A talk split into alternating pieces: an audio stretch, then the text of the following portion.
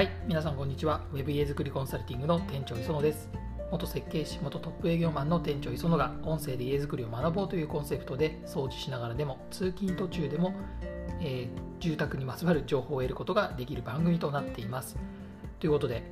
先週なんですけど、ワクチン、新型コロナのワクチンの1回目を接種していきました。結構なんかみんなすごく痛いとか熱が出るとかっていう話だったんで、まあ、どうなるかなと思って打ちましたけど、まあ、結果的には私はあの痛みもほぼなく熱も出ず何のこう副反応もほぼなかったですね、まあ、若干こうなんか張ってるなっていう感じはありましたけど、まあ、普通にいつも通りの私はあの朝夜トレーニングしますけどそれができるような感じでまあ良かったなと思います。ただまた3週間後に、まあ、2回目のねワクチン接種がありますからまあ、その時やっぱり一般的に2回目の方がねひどくこう副反応が出るというところなので、まあ、翌日はちょっと今休みにしてあのきちんとやろうかなと思ってます。というわけで本日のテーマなんですが結構ちょっと重い内容ですねこれ、えー、地盤調査データを偽造松山の業者県内などで33件というような内容になってます。でこちらは、えー、愛媛新聞社さんのですね記事になっていまして、えー、こちら内容はですねえ地盤調査会社のハイスピードコーポレーション愛媛県松山市の会社ですね、え昨年9月から今年4月にかけて四国3県で実施した一戸建て住宅などの地盤調査33件のデータを偽造していたことが22日分かったと。すで、えに33件を再調査し建物に影響は及ばないと判断しているということでした。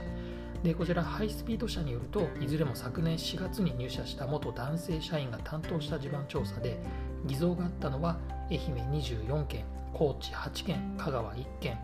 えー、建築予定地の4隅と中心の計5地点で最新約10メートルあたりで、地盤の硬さや安定度を確認する調査の一部を怠ったりデータをすり替えたりしていたと、調査そのものを実施してない事例もあったというような内容になってます。これかなり危険な話ですね。地盤調査のこう偽造なんていうのは本当に建物の影響というのはもう計り知れません。やっぱりあの大型地震が起こった時に建物本体は非常に頑丈に作ったということもあっても地盤が悪かったことで沈下してしまったりとか、まあ、それこそ東日本大震災の時には建物の半分が地盤が起こったことによって崩れてしまったというようなこともありましたのでやっぱり地盤のですねデータをきちんと取った上で、まあ、地盤が弱かった場合は補強工事をするというのはもう絶対に必要なことです。ま、今回このハイスピード車このまあ男性社員ということですけど、まあ、確実にも悪意のある話ですね。これは本当にひどい話だと思います。で地盤調査というのは今現在でいきますと、え、品質確保促進の法律通称品格法というところで必ずま新築で家を建てる場合は地盤調査をするというのが義務付けになってますでここでちょっと地盤調査のポイントをお話しすると、まあ、私がもともといたハウスメーカーのお話になりますけども、まあ、これ正直ですねその会社だけじゃなくてほとんどの会社が今でもそうなんじゃないかなと、まあ、これはあくまで憶測です。どこかこうきちんとそういう話があるわけじゃないですけど、まあ、何かというと地盤調査っていうのは皆さんが建物の契約をしてプランが確定をしてそして建物は建物とかこう解体をしなきゃいけないなんていうケースの場合は解体更地にしてから地盤調査をするという形になります。で先ほどの記事にもありましたけど実際こう建てる建物の配置をちゃんとですね土地に落としてその建物の四隅と中心の最低5箇所以上を地盤調査をしていきます。でこのタイミングの話なんです。タイミングの話です。地盤調査をするタイミングっていうのは着工のですねほぼ直前ぐらいなんですよ、まあ、例えばもう更地でいつでも調査できるっていう場合でも先ほどの通り建物の配置の四隅中心になりますから土地のどこでも調査すればいいっていう話ではないんです。となるとプランが決まって配置も決まって建て替えの場合は解体更地にしてからっていうことが条件になってきますので要するに建築する会社さんとも契約終わってかなり進んだ状態で地盤調査をするっていう必要があります。そうなってくると何が起こるか。これは先ほどの通り私がいた昔のハウスメーカーの話ですけども地盤調査の発生率が80%を超えてました。80%を超えてました、まあ、当時は私もですね日本の地盤っていうのは弱いんだなっていうふうに思ってたんですけどもこれですねその会社を辞めて、まあ、しばらくした後お話で本を読んだんですけども地盤ネットさんっていうこれまあ地盤の解析する会社さんの会長さんが出した本ですけども実際ですね全国のハウスメーカー建築会社工務店さんが建てたお家の2万件以上その地盤のですね調査結果を再解析したそうです。すると実際に地盤の改良工事が必要だったのは半分程度しかなかったそうです。半分程度しかなかったそうです。というふうに考えるとなんで地盤改良したのかというとこですよね。これは利益が取れるからです。利益が取れるからなんです。いわゆる先ほどの通りもう建築会社さんハウスメーカーさんと契約をしてもかなり進んだ状態になってますからお客さんはですねそこで地盤改良が必要ですよ。今回ちょっと弱いのでちゃんとやりましょうね。って言われると当然ですけど弱いって言われたら安心をしたいですからじゃあ補強しましょうと。しかも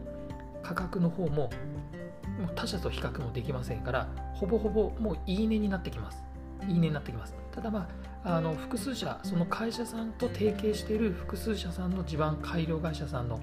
えー、まあ、見積もりは取るにしても、まあ、改良はするわけです。そうするとそこに結構な利益を乗せてお客様に出すっていうケースが多いです。なのでやっぱりですねここやっぱり注意しなきゃいけないのは、まあ、改良が必要だというところが出た時に本当にその調査データが正しいのか、まあ、今回のこの偽造のようなことまではしないにせよ本当にそのデータに基づいて改良工事が必要なのかっていうことも確認した方がいいですよっていう話です。